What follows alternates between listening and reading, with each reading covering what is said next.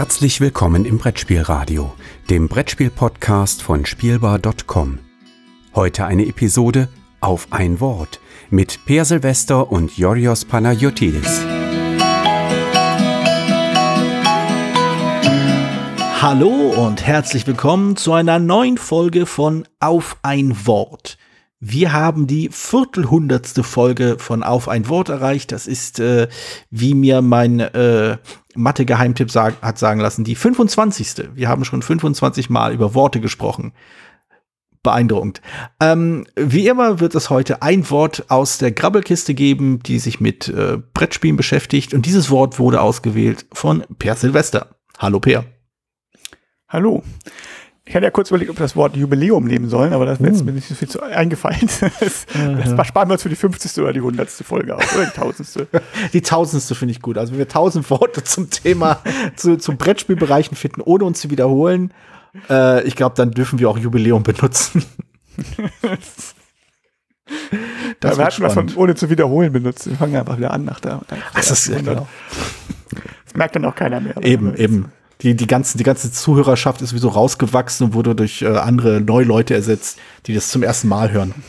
Genau. Was? Thema? Das ist ja spannend. Sowas gibt's die, die Tradition ist ja sowieso bei Folge 100 auf ein. Den einzigen anderen Podcast, den wir je gestartet haben ähm, und beendet haben, ist ja der, ähm, ist ja, ist ja bei 100 geendet. Und sonst gab es ja außer auf ein Wort keinen Podcast bis jetzt von uns, außer Redebedarf. Und äh, genau. sonst hatten wir nie einen gemacht. Nee, wir haben keinen gemacht. Es gibt keinen anderen. Sonst, sonst nee. gibt es keinen anderen. Nee, es gibt also, keinen anderen. Das ist alles, alles äh, wüste Unterstellung. Also das also ich, mir fällt jeweils keiner ein. Ich wüsste nicht, was, noch, was das noch Ich auch nicht. Könnte. Mir fällt ja nichts ab. Keine Ahnung. ähm, so, ist auch albern. Was, worüber sollte man noch reden sonst? Ähm, Macht ja niemand. Genau. Und eben. Genau deswegen. Äh, so. Äh, Redebedarf deckt ja alles ab. Ähm, genau. So, nee, also das nicht. Ich habe äh, jetzt streng geplant. Ich habe gedacht, wir machen heute ein Wort das, das ist ja mal ein Ansatz, ein radikaler neuer Ansatz. Also das, da, da, wird die, da wird das Ganze in eine völlig neue Richtung geschossen. Also ein Wort von mir und ich nehme sozusagen nächstes, nächstes Mal, äh, weil am August ist ein bisschen Sommerpause, ich, kann man glaube ich schon mal ankündigen oder ich sage es zumindest mal. Genau. Äh, aus, aus Gründen, weil der, man kurz zusammenfassen kann mit dem Wort Urlaub. ähm, Sowas gibt's, ist ja spannend. Äh, und da werde ich, aber als letztes Wort in, äh, quasi vor der Sommerpause werde ich ein Wort von einem Leser nehmen, von ah. Sephiroth. Das sehr passt dann. Also Sephiroth oder Sephiroth, wie auch immer man dich ausspricht. Ähm, ist, ist das nicht ein, also ich, ich, ich habe immer Oder Sephiroth. ähm, Sepia-Rot. Nee, nee, Sepia-Rot. Das ist ganz sicher Sepia-Rot. Das kann auch sein. ähm. das, also ich habe immer den Eindruck, das ist, das ist eine Figur aus dem äh, Final Fantasy Spiel, aber ich bin, glaube ich, bei äh, Final Fantasy. Hilft mir auch nicht. sechs bin ich abgesprungen. bei sechs bin ich abgesprungen. Bei neun bin ich kurz, ich bin gerade bei neun und habe irgendwann unterbrochen. Ich muss mal wieder zurück. Also kann mag sein, hilft mir auch nicht zu sagen, wie das ausgesprochen wird. Ach so, ja, das ist äh, natürlich ein Problem. ähm, aber wie gesagt, also der, das passt dann ganz gut vor der Sommerpause. Sehr gut. Ähm, aber heute habe ich mal ein anderes Wort, wo ich wahrscheinlich noch mal gucken, weil ich, ich will ja nicht unkeln, aber ich glaube nicht, dass wir da so viel zu finden. Aber das hm. ist ja immer, meine Angst. Genau, genau. Und plötzlich ist dann wieder eine Stunde vorbei. Genau. Ähm, aber wir können auch damit anfangen, dass man vielleicht einen deutschen Begriff fasst, weil ich, mir fällt keiner ein. Also es ist sowas, also kein etablierter Begriff zumindest nicht, so wie zum Beispiel Kartenzapfen oder so. Richtig, ist etabliert.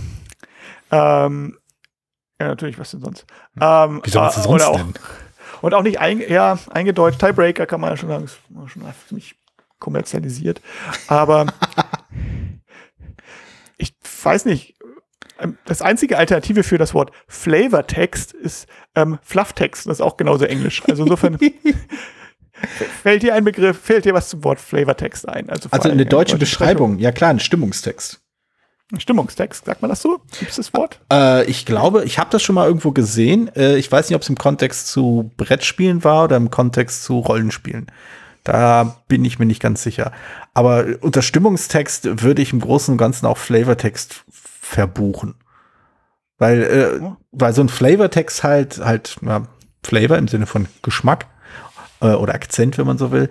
Ähm, und das, das, das macht ja so einen Stimmungstext in einem Brettspiel auch. Es, es gibt so ein bisschen die, äh, die Tonalität wieder, die Stimmung wieder, den grob, die groben Rahmen dessen, was für ein Spiel man oder was für ein Spielerlebnis man jetzt haben wird. Aber anstatt das quasi ähm, zu benennen, zu direkt in Worte zu fassen, es wird ein, sagen wir mal, spannendes Kopf-an-Kopf-Rennen, was halt doch sehr, sehr, sehr, sehr irgendwie konkret benennt, ähm, was für, eine für ein Spielerlebnis man haben wird, äh, ist halt so ein Flavortext oder so ein Stimmungstext dafür da, eine generelle Stimmung zu übertragen. Was mir jedoch oft auffällt bei Flavortext oder bei Stimmungstext, ist, dass äh, das so ein bisschen ineinander läuft äh, mit dem Spielthema. Und ich weiß nicht, ob das das, ich würde nicht sagen, dass das das gleiche ist.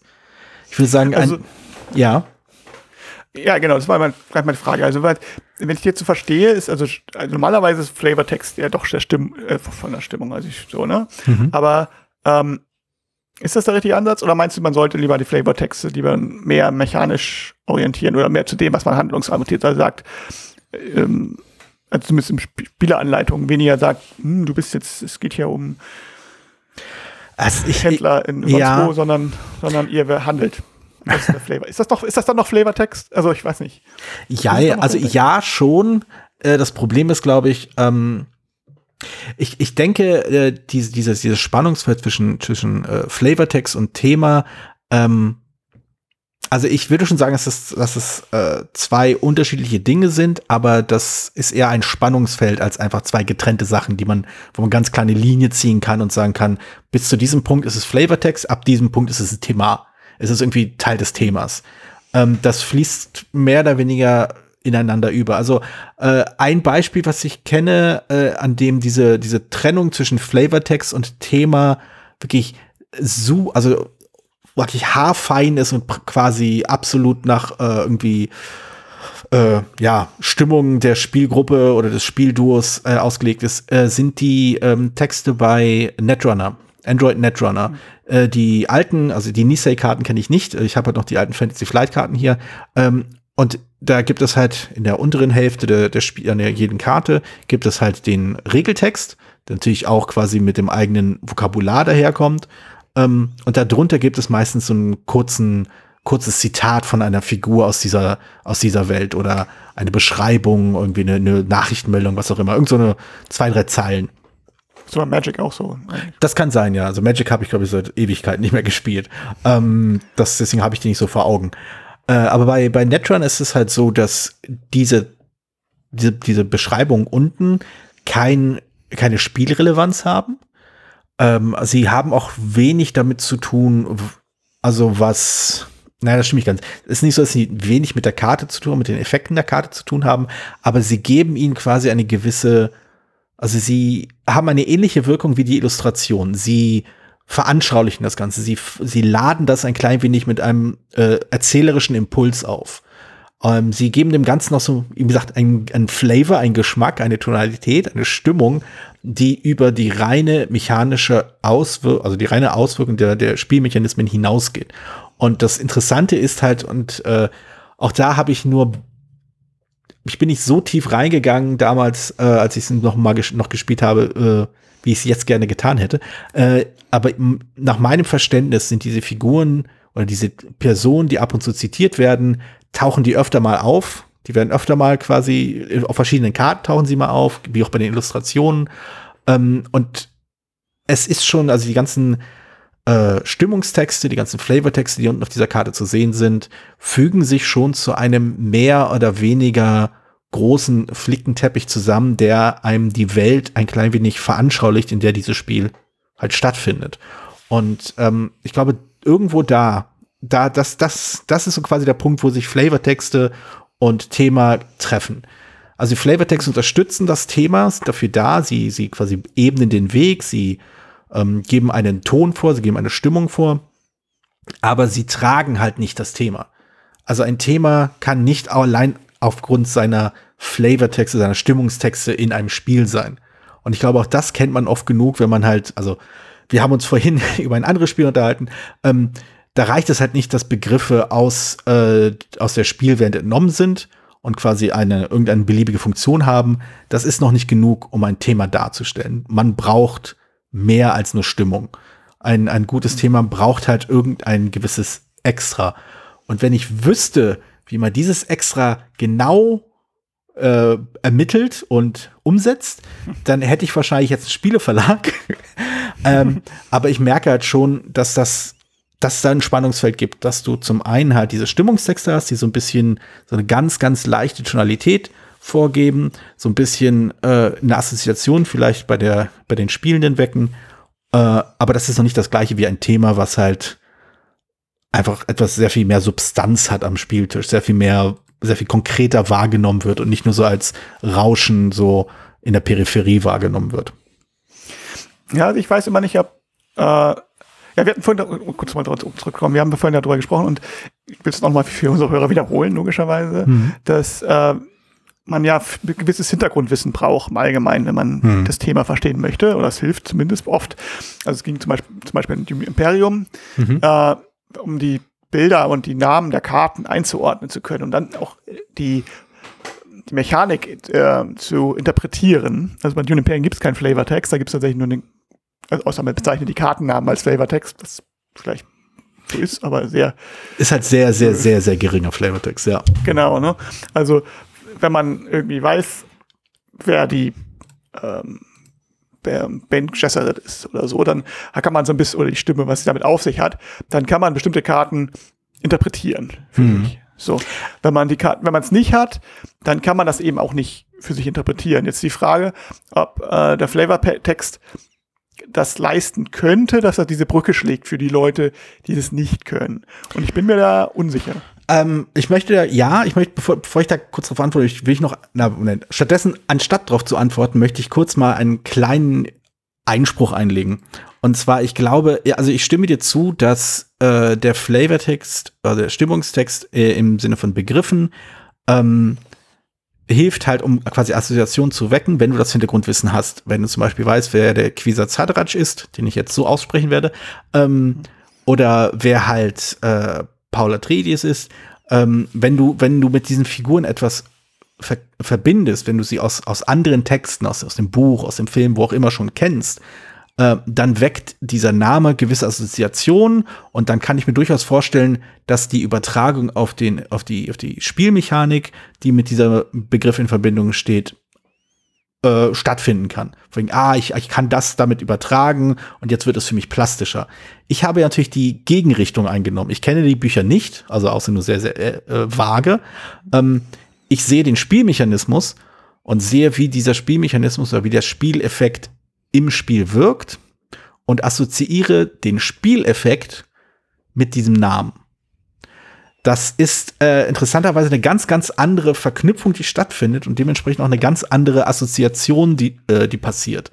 Und äh, es speist sich halt sehr viel stärker aus dem heraus, was ich in den Spielrunden erlebe und sehr viel we und, und kann sich halt nicht aus dem herausspeisen, was äh, über den Hintergrund äh, bekannt sein kann und vielleicht bekannt ist.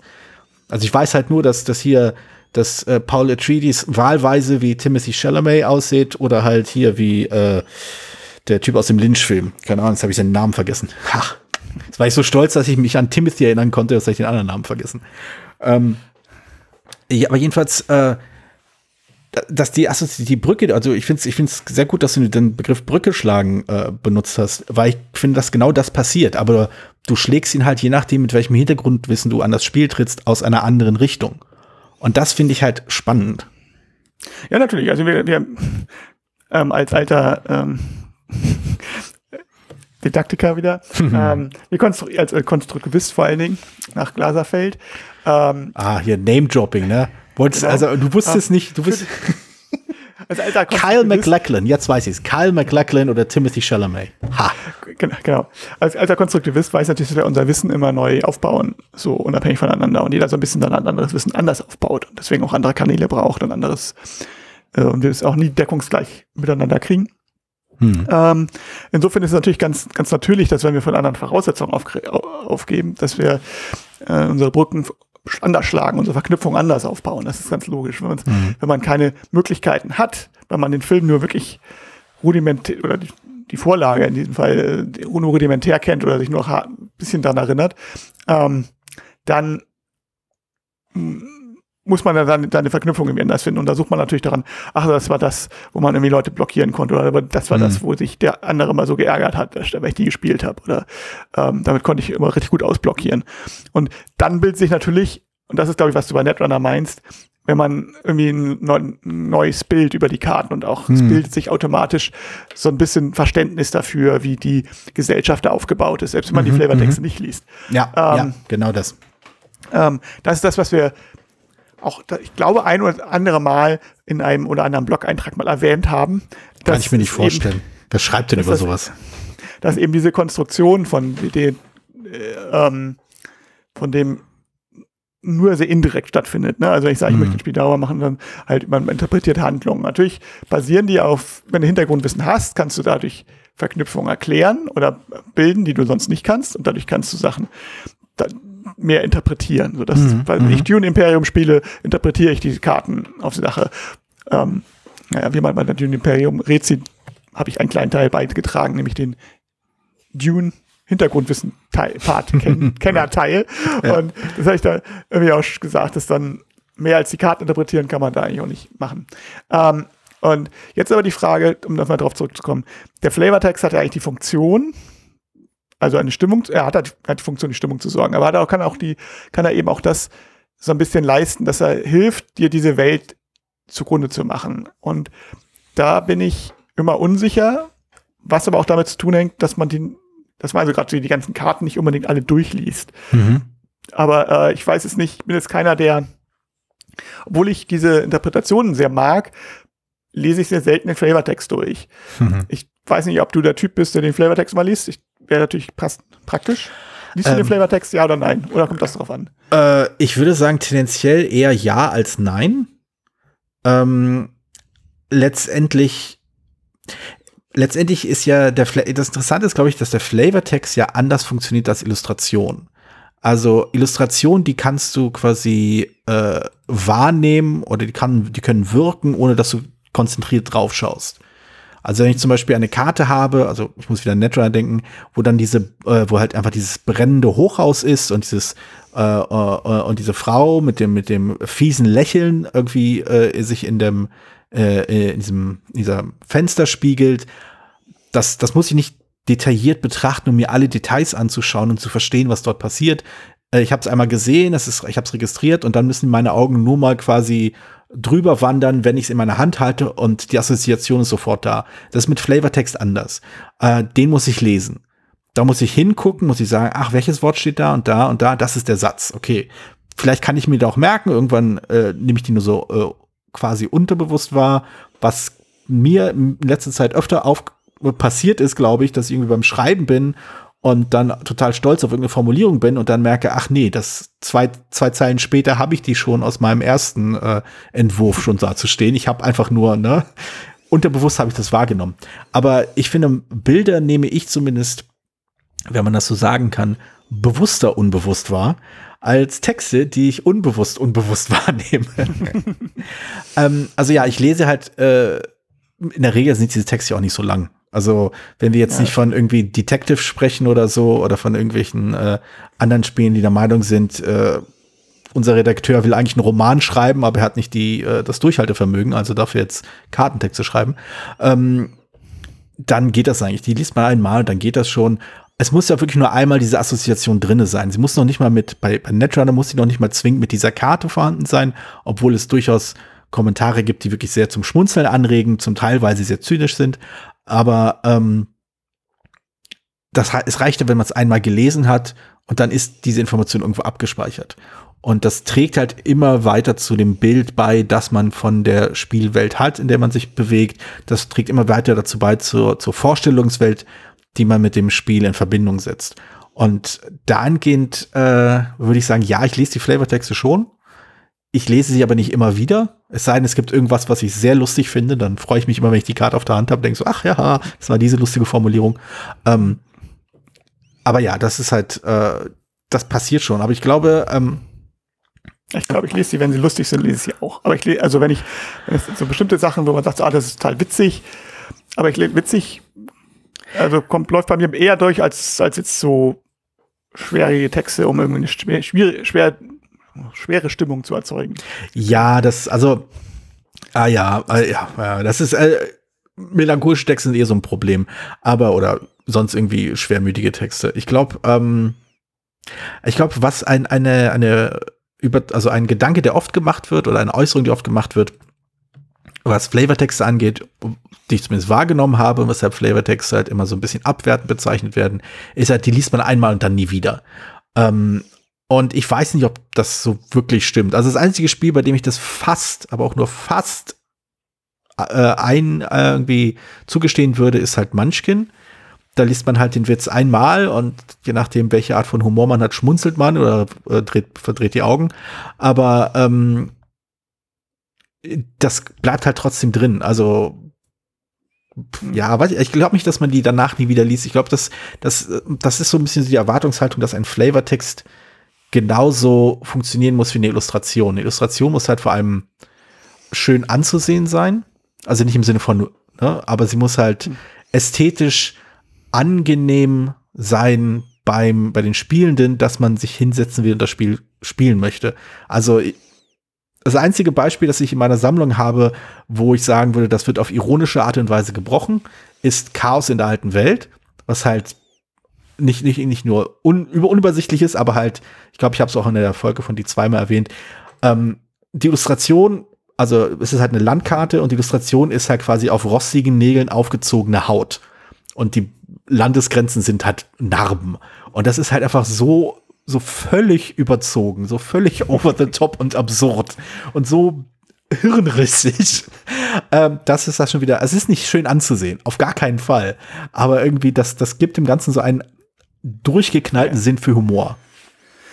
Ja, klar. Also, und ähm, also sagt ja Bild, man kommt mal wirklich an dieses Phrasenschwein zu denken. Also ein Bild sagt ja mehr als tausend Worte und so. Das ist natürlich schon leichter zu erfassen und genau. schneller und schafft dann eben auch die Stimmung entsprechend schneller und Abkürzung. Andererseits ist es natürlich auch wieder offen für Interpretationen. Mhm. Und deswegen äh, meine Frage, ob Flavortext nicht oder inwieweit oder ob überhaupt ein Flavortext eine Möglichkeit wäre, äh, wenn man reellere, also wenn man, wenn man jetzt nicht Fantasy benutzt, oder mhm. Science Fiction oder so, sondern tatsächlich re real, reelle Sachen darstellt. Also zeitgenössisch. Ähm, Geschicht, zeitgenössisch, geschichtliche Ereignisse. Ich meine, bei, bei Cosims oder so steht manchmal was drauf. Also bei, bei hier dem, wie sind das Volk jetzt nicht, da steht nur der Name der Karte und ein mhm. Bild und man muss dann selber googeln, was das passiert ist. Äh, was ehrlich. Ich, das gefällt mir. Das möchte ich, also irgendwann möchte ich mal so ein, so ein historisches Spiel sehen, wo einfach drin steht, wenn ihr mehr erfahren wollt, googelt doch einfach. Ihr wisst doch, wie, wo Wikipedia ist.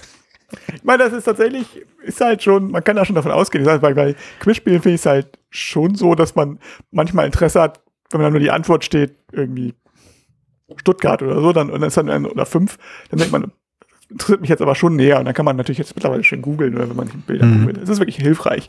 Ähm, man muss das Quizspiel nicht mehr so super viel erklären, aber so ein bisschen nachforschen halt schon. Aber ähm, jetzt tatsächlich, wenn man ein Spiel macht, was in meiner Kultur steht oder wenn es halt zeitgenössisch ist, wie schon so historisch, ob man dann ein bisschen mehr auch das nutzen kann, vor allem, weil es äh, um da ein bisschen was darüber zu erzählen, eben um, um ich will jetzt nicht sagen, ja, ich will es nicht zu hoch hängen, aber jetzt, dass, dass die, ähm, dass man eben den Spielern so ein bisschen zeigen kann, was sie da eigentlich tun und den Spielern so ein bisschen zeigen kann, was, das, was da eigentlich passiert oder was da historisch für Bedeutung hatte, was gewesen ist. Ich will jetzt nicht sagen, dass sie dann automatisch was lernen, aber dass man sagt, ähm, so ein bisschen mehr die Möglichkeit geben, ah, das, äh, das historisch einzuordnen zu können. Ist das ein, wäre das eine Möglichkeit oder ist das zu hoch gegriffen oder ist das ähm, vielleicht zu trocken? Ich glaube ehrlich gesagt nicht, dass das. Ich glaube, der einzige ähm, Ansatz, unter dem es funktionieren würde, wäre halt, wenn du groß auf das Spiel schreibst, das ist ein didaktisches Spiel. Ähm, das ist ein Spiel, das dir Dinge erklärt. Das ist dir, das ist ein Spiel, das dir zum Beispiel erklärt, wie, keine Ahnung, die, äh, wie Recycling funktioniert. Dann hast du dann deinen, deinen Spielplan, auf dem halt die Recyclingmaschine drauf ist und oder quasi der, der, der, der, Kreislauf, der, der Recycling-Kreislauf drauf ist, du hast ein Produkt und das wird hier gesortiert und dann gibt's hier neue Ressourcen und tralala, das Energiekosten und so weiter und so fort. Ähm, also ein Spiel, das unter dem Kontext auf den Tisch kommt, von wegen, dieses ein Spiel ein, zum Lernen, des Inhaltes, des, äh, der, der behandelt wird, ja, da würde ich sagen, okay, da wissen die Leute, wenn sie an dieses Spiel sich ransetzen, okay, es geht hier nicht um darum, Spaß zu haben, es geht hier nicht darum, irgendwie einen Wettbewerb zu machen, beziehungsweise das oberste Ziel ist Lernen. Das oberste Ziel ist, ich lerne etwas über das, worüber wir hier spielen. In dem Kontext, wenn du das Spiel in einen solchen Kontext setzen kannst und das Spiel in seinem, für einen solchen Kontext konzipiert ist, meinetwegen, da kann ich mir vorstellen, dass das funktioniert. In anderen Fällen würde ich sagen, nee. Da ist das da, nee, ich, ich bin halt am, ich bin halt der Ansicht, dass was am Spieltisch passiert, ist, dass die Leute sich bedienen an dem Flavortext, sie bedienen sich an Illustrationen, sie bedienen sich an den Begriffen und benutzen sie so, wie es für sie passt. Nicht wie es richtig ist, nicht wie es gedacht ist, nicht äh, wie es, ne, wie man, wie es, sagen wir mal, akzeptabel ist, sondern so, wie es in im Verständnis der Spielenden in dem Moment passt. Und das kann zum Beispiel sein, um mich mal wieder selbst zu zitieren, das kann zum Beispiel sein, dass, äh, dass es nicht, äh, dass es, dass das Geld, dass halt die Währung, mit der man handelt, einfach nur Geld heißt. Sie heißt nicht Gold, sie heißt nicht Dublonen, sie heißt nicht was auch immer, sie heißt Geld. Ich nehme jetzt zwei Geld und ich kaufe dafür drei Rot. Drei rote Würfel und zwei blaue Würfel. Also das, das habe ich ganz oft erlebt. Und das ist ja, kein das Vorwurf. Siegpunkte oder das. Ja, nee, nee, oder Siegpunkte sind, was auch mal man gerade herstellt, man kauft Siegpunkte. Genau. Und nicht äh, irgendwie Erfahrung oder so. Genau, und ich glaube, das ist eine ganz normale Praxis am Spieltisch, dass die Leute sich am Thema bedienen. Und äh, der, der Ansatz ist halt meiner Meinung nach einfach nicht vorhanden, dass man ein Spiel spielt unter dem Gesichtspunkt, ah, jetzt lerne ich etwas über das, was ich hier spiele. Jetzt lerne ich, was ich, ich muss irgendwann mal meine, meine, äh, meine, mein Spielregal umsortieren. Ich habe immer nur die gleichen Beispiele vor Augen, weil ich immer auf die gleichen Beispiele scharre. Aber jetzt lerne ich mal was über äh, asiatische Mythologie, weil ich Ghost Stories spiele. Das, das denkt kein Mensch. also, das, und das ist halt, oder ich lerne etwas über äh, Inka-Tempel, wenn ich Escape spiele. So. Und ah, wo ich es gerade sehe. Ähm, ich glaube, und ich hoffe, ich trete dir aber nicht zu nahe. Ich glaube nicht, dass die Leute, die Brian Boru spielen, äh, das Gefühl haben, dass sie über äh, diese die Geschichte des Landes oder Brian Boru selbst etwas lernen, wenn sie das Spiel spielen. Ich glaube schon, was sie mitnehmen werden, ist der Name. Vielleicht, wenn sie die Anleitung gelesen haben, ah, den gab's ja wirklich. Und dann vielleicht der Schritt, ich gucke mal auf Google nach, was ich zu dem rausfinden kann, weil ich das interessant fand, weil mir das Spiel Spaß gemacht hat. Das ist, glaube ich, die natürliche Progression von äh, Inhalten, die durch Spiele vermittelt werden. Ähm, ja, ja. Also ähm, ich würde jetzt, jetzt bei Brian Bowl zum Beispiel schon sagen, also die Beispiele, die du vorgebracht hast, sind ja nun auch offensichtlich, also Escape oder so, mhm. ähm, sind ja nun offensichtlich Spiele, wo man sagt, okay, das ist ein, das ist ein Thema, das ist ja auch fiktionalisiert. So, ja. Mhm. Ne? Ähm, du hast natürlich recht. Brian Burrow, wenn man die Einladung gelesen hat oder so, wüsste man zumindest, dass die, dass die drei Leisten, die da vorkommen, auch irgendwie was mit dem Leben zu tun hatten. Mhm, mhm so. Ich mhm. glaube, mehr möchte ich auch gar nicht oder mehr erwarte ich nicht, dass sie lernen. Mehr ist auch nicht drin. Genau, ja? genau. Ähm, aber, aber ich würde sagen, selbst dieser Sprung, dass, dass sich das auf reale Historie bezieht, ist nicht also ich, ich würde nicht sagen, dass das zwingend Leute aus dem Spiel mitnehmen. Ich glaube, es kann sein, dass, dass die Leute, die genau hinschauen oder reflektieren oder sich Thema, also halt mit dem Thema, Thema als Abbildung realer Geschichte beschäftigen. Ich glaube, da ist es wahrscheinlich, dass die Leute vielleicht den, den Bogen machen und sagen, ich frage mich, ob das stimmt oder so, hm, das könnte wohl stimmen. Aber die meisten Leute ist einfach nur diese eine Leiste, die andere Leiste. Das ist die Hochzeitsleiste, ähm, das ist die Kirchenleiste äh, und das ist die Wikinger ja, ist ja keine Leiste, aber, sondern Stapel.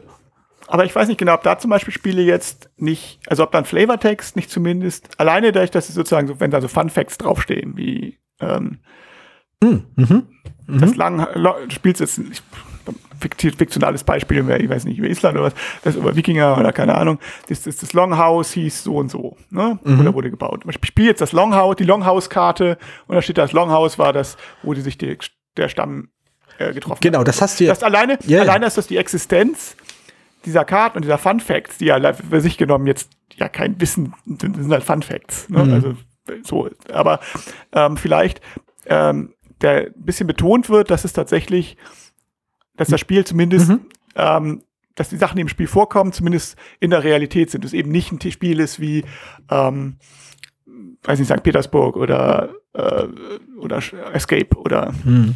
Also äh, ein Beispiel, das mir was mir eingefallen ist, was glaube ich das genau macht und ähm, ist Twilight Struggle. Ähm, in dem halt jede dieser Karten halt eben auch quasi ist, da ist ein Datum drauf, da ist eine kurze Beschreibung, also eine kurze Beschreibung drauf, gelinkt ist auch ein kleines Zitat drauf und fast immer ist da ein, eine Illustration drauf, ein, ein Foto drauf aus, aus irgendeinem Archiv eben. Also ich will jetzt nicht beschwören, dass es bei jeder Karte der Fall ist, wahrscheinlich nicht, aber ich habe es so in Erinnerung, dass viele Karten mit, äh, mit zeithistorischen äh, Abbildungen halt ausge ausgezeichnet sind.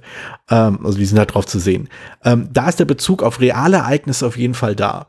Aber auch da merkst du halt, also da, in, bei dem Spiel ist es ja wirklich ausdrücklich so, dass du ja dir die e realen Ereignisse wortwörtlich Aneignis zu eigen machst und sie in eine völlig neue Kausalität setzt. Ja, ja, klar. Aber ich sag, ähm, also ich, ich, natürlich, du spielst ja auch nicht Geschichte nach. Das wäre ja auch langweilig, weil man genau. ausgeht. Äh, das, das, das, das ist überhaupt kein Ding. Aber ich glaube, ich würde da schon, also es gibt ja ähm, schon ein gewisses Spektrum. Also wir haben jetzt, mhm. äh, also ich weiß früher, als wir noch als beim Proberger Spielkreis, haben wir immer noch so thematisch, them, äh, thematisch abstrakt so, so eine Skala gehabt, wo wir Dings eingeordnet haben. Ne? Mhm. Und ähm, es gibt ja schon Unterschiede, wie, also von etwas un unhistorischen wie Siedler von Katan mhm. zu ähm, oder El Grande, was irgendwie einen Hintergrund hat, aber äh, spielerisch gar nichts mit dem zu tun hat. Ähm, bis hin zu Spielen, wie du ja sagtest, Twilight Struggle oder irgendwelche anderen wirklich the thematischen Spiele, mhm. ähm, äh, Cosims oder oder Story Games, Poriken. Da gibt's da, ist ja schon ein Spektrum. Auf jeden Fall, um, aber, aber das greift halt die Idee auf, die ich vorhin meinte. Also ein Spiel, das sich hinstellt und sagt, hier lernst du etwas über reale Zusammenhänge, äh, wie zum Beispiel, ne, hieß der, hier siehst du den, die Kreislaufwirtschaft im, im Recycling. Ähm, das, also diese Tonalität, dieses Framing, das kann, können sich Spielengruppen halt auch über den Flavortext zusammensetzen. Und wenn der Flavortext eben nur aus fiktiven Dialogen besteht, dann weiß man halt, okay, das, das ist Fiktion, auf das, das baut sich, das präsentiert sich als Fiktion, das präsentiert sich als erdacht, äh, das funktioniert als erdachtes und es verweist bestenfalls in groben, in groben äh, Schemen äh, auf reale Ereignisse. Äh, aber während du, wenn du halt quasi äh, Flavortext, Schrägstrich Stimmungstext hast, der aus äh, Politikern, äh, Zitaten von Politikern also, äh, besteht, wenn da Bilder aus Ereignissen von Anno dazu mal drauf zu sehen sind, wenn da Figuren auftauchen aus halt der politischen Geschichte, aus äh, was auch immer, ähm, dann suggerierst du ja, da verweist du ja immer wieder auf reale Geschichte. Und dann, das, was du halt vor allem weißt, also was ich, was man bei Twilight Struggle, glaube ich, auf jeden Fall rauszieht, ist, okay, diese Person kommt erst in der zweiten, im äh, zweiten äh, Stapel des Spiels. Das heißt, das war also nicht direkt nach dem Zweiten Weltkrieg, sondern ein bisschen später. Und äh, diese kommt erst im dritten Stapel des Spiels. Okay, das war also eher so um die 80er rum und äh, nicht irgendwie kurz, nicht irgendwie äh, Anfang der 60er. Ähm, das ist eine grobe Einordnung, aber, oder vielleicht, wenn die Zeit, wenn das Jahr draufsteht, vielleicht noch ein bisschen genauer. Aber das ist halt eben, also mehr eben nicht. Das Einzige, was du hast, ist so dieses Faktenwissen, das hast du, glaube ich, auch mal erwähnt, dass irgendwo reingeschmissen wird und man selbst muss sich das irgendwie rekonstruieren. Nee, genau, das Fakten. Nein, was ich meine ist, dass ich, dass diese, dass diese historischen Fun Facts halt auch helfen, ein bisschen einzuordnen, wo dieses Spiel halt in, der, in dem Spektrum sein möchte.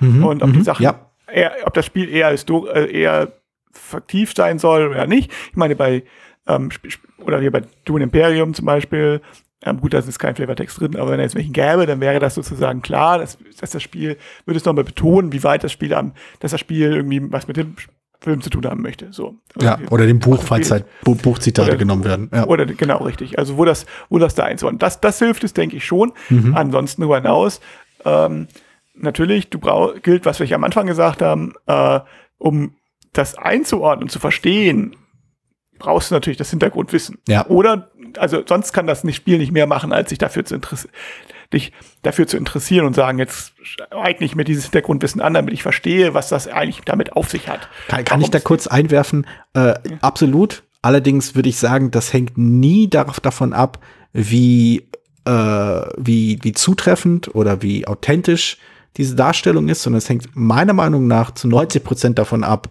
wie viel Spaß das Spiel gemacht hat. Wenn das Spiel richtig viel Spaß macht, dann möchte ich mehr über den Hintergrund wissen. Wenn ich keinen Bock hatte auf dieses Spiel, wenn ich einfach gefrustet war, wenn es langweilig war, dann ist mir auch der Hintergrund egal. Da ist mir auch Schnurz, wie realistisch oder authentisch oder was, was auch immer der Hintergrund war. Ja, das ist klar. Also was, was ja nicht, was ja nicht interessiert, interessiert er nicht. So ist ja eine intrinsische Motivation. Und die intrinsische Motivation ist dann nun mal da, wenn man das Spiel gut findet. Genau. Und wenn man das Gefühl hat, es ist auch irgendwie thematisch, also es hat auch irgendwie einen Mehrwert, dass ich mich jetzt dafür über den Hintergrund vermiere. Ähm, denke ich. Also es ist, hm. außer ich finde es jetzt abseits des Spiels schon so, so, so abgefahren spannend, dass ich mich da sowieso für immer schon interessiere. Aber ich das Gefühl habe, ähm, das ist jetzt irgendwie ein Spiel, was das Thema äh, wirklich nur, also, also keiner wird sich aufgrund von Bogen von Burgund für die Burgund ähm, Gegend in Frankreich interessieren. Also das, das ist richtig. Dafür ist nicht genug Flavor drin, ja. Das, das, das passiert einfach nicht. So, das ist so, während ähm, die Hoffnung ist, oder ich weiß ja, es haben ja auch tatsächlich wohl Leute, also, also Amerikaner, ich habe schon mehr Amerikaner gesagt, dass sich halt äh, wegen Wir sind das Volk über diese DDR-Geschichte informiert haben, hm. weil sie wissen wollten, was hat es mit diesen Karten auf sich, weil sie wussten, dass ich mir schon was dabei oder dass, schon, dass wir schon, schon was dabei gedacht haben, als wir hm. die Karten so designt haben, dieses, und sie würden gerne wissen, was eigentlich. Ne, ja. Was man halt nicht nachvollziehen kann, wenn man nicht weiß, was da, äh, wer Benno ohne Sorg war, so, hm. und, und was damit passiert ist, warum das jetzt welchen Aus, Auswirkungen hat. Das kann man einfach nicht verstehen, nur an der Karte. Da kann man viel reininterpretieren, ja. aber äh, hat überhaupt keinen Mehrwert. Ich meine, hier, ähm, Clio Board, Clio's Board Games heißt er, glaube ich, ne?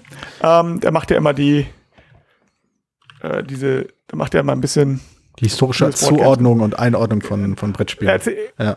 ja, vor allem schreibt über die Historie was und ja. zitiert dann, benutzt dann halt Brettspiele als, mhm. als, als Beispiele, warum das dann so ist. Also er erklärt erst die Geschichte und dann ordnet er die bestimmten Sachen ein. Das ist halt genau so rum, wie es halt funktioniert. Und deswegen, also kann ich mal kurz einen Shoutout zu Clio's Board Games machen, was sich lohnt, den zu folgen, denke ich. So. Weil ich das mal ganz interessant finde. Ja, ich auch. Ich, das Problem ist, ich habe eine große Aversion. Also meine, meine Geschichtslehrer haben mir sämtliche Begeisterung für Geschichte ordentlich aus, ausgeprügelt. Also metaphorisch ausgeprügelt. Die, die, das war jetzt nichts Dramatisches, aber ich hatte, ich hatte einfach un, unglaublich langweilige Geschichtslehrer und was eins, was mir in Erinnerung geblieben ist, ist, dass Geschichte unglaublich langweilig ist. Ich hatte sehr viele und einige waren gut. Dann ähm, hast du es gut. Ja, ja, ich sag auch. Ich meine, abgesehen davon, dass ich gefühlt zwölfmal äh, französische Revolution hatte in der Schule. Äh, ähm, und, und in der Mittelstufe eigentlich nur die Bauernkriege und französische Revolution. äh, es war, ist eigentlich ganz, also was gerade Oberstufe war, war wirklich gut. Also der hatte dann auch irgendwie äh, Rote Armee-Fraktion zum Beispiel als Thema und so. Das fand, hm. war schon ganz gut. Das war schon. Nee, nee, ich, also ich merke schon, dass das dass Geschichte super spannend sein kann. Ich merke halt bloß, dass mir die intrinsische Motivation äh, dank meiner Schullaufbahn abhanden gekommen ist. Und das äh, nehme ich meinen Geschichtslehrern durchaus übel. Ja. Haben nicht genug Flavortext beigebracht. Das war das Problem. Der Flavor, ja, ja, oh Gott. Äh, ja, also mein, mein äh, ich, hab, ich hatte einen Geschichtslehrer, der äh, ein super, äh, durchaus sympathischer Typ, aber Hossa, der hätte nicht Lehrer sein sollen. Meine Fresse, keine Struktur, kein nix. Jede, jede Geschichtsstunde 45 Minuten langweiliges Smalltalk-Palaver über Gott und die Welt. Und dann äh, zwei Wochen vor der, vor der Klassenarbeit gibt's dann mal so eben so ein Handout, das man auswendig lernen musste. Und wenn du das konntest, dann hast du im Großen und Ganzen äh, die volle Punktzahl in der Geschichtsarbeit geholt. Weil im, weil im Geschichtsunterricht selbst wurde halt über alles Mögliche geredet, bloß nicht über das Thema. Das war der Hammer. Äh, ja, wie gesagt, ein klein wenig Frust am, äh, am Bildungssystem ausgelassen. Tja, nee, es ist halt oft sehr lehrerabhängig, leider. Ja, ähm, ja. leider, ja. Ähm, gut, äh, wir haben ja Flavortext. Ich überlege gerade, ob es noch irgendeinen Punkt gibt, der im Kontext von Flavortext noch vielleicht interessant wäre ich glaube, also wir haben das, glaube ich, ganz gut abgearbeitet. Wir haben natürlich jetzt nicht die Frage geklärt, äh, ist Flavortext sinnvoll, ja oder nein. Da möchte ich jetzt ein Statement von dir haben, ja oder nein. Ja. Gut, danke. Äh, wie viel Prozent? äh, das kommt aufs Spiel an. Also ich würde sagen, bei, bei Stichspielen weniger als zum Beispiel bei allen Spielen, die Spaß machen. nee, aber ähm, ich glaube, Flavortext macht halt immer in der Regel dann Sinn, äh, wenn es Grund gibt, das Spiel als mehr als seine Mechanismen wahrzunehmen. es gibt ja, es gibt ja nicht immer Spiele, die, also ich habe jetzt ein bisschen über Stichspiele gewitzelt, aber ich würde sagen, Stichspiele sind schon Spiele, die nicht zwingend mehr äh, äh weiter wahrgenommen werden müssen, um richtig viel Spaß zu machen. Ich würde auch sagen, dass es, äh, dass es ein paar andere Spielgenres gibt, bei denen ich sagen würde, ja, man, wenn man nur bei den Mechanismen bleibt, hat man immer noch genug Spaß.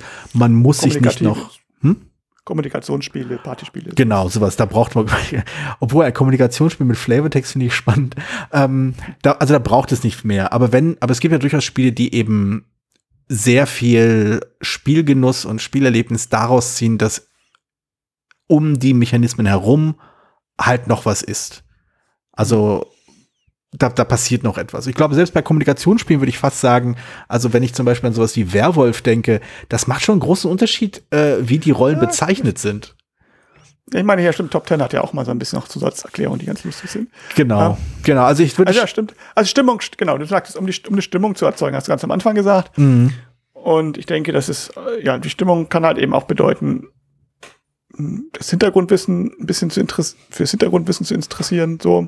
Ah, nee, das würde ich nicht sagen. Ich würde sagen, Aber um das auch, Hintergrundwissen ja, reinzuholen. Also wenn du Hintergrundwissen hast, genau. dann ist guter Flavortext super, um halt dich noch weiter reinzuziehen, weil das, das, das, äh, das weckt so Assoziationen, denkst du, ach ja, das ist das, ach, das kenne ich, ach ja, das erinnert mich daran. Und auf einmal ist das Spiel mehr als einfach nur seine Mechanismen.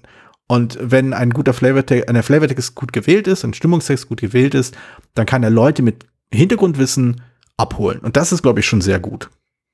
Hm. Gut, dann denke ich, ist das soweit ähm, erledigt. Ich weiß, wir, uns fehlt ja noch der, wir haben noch das Gewinnspiel noch nicht gemacht. Ähm, uns fehlt so ein bisschen der Abschlusssatz.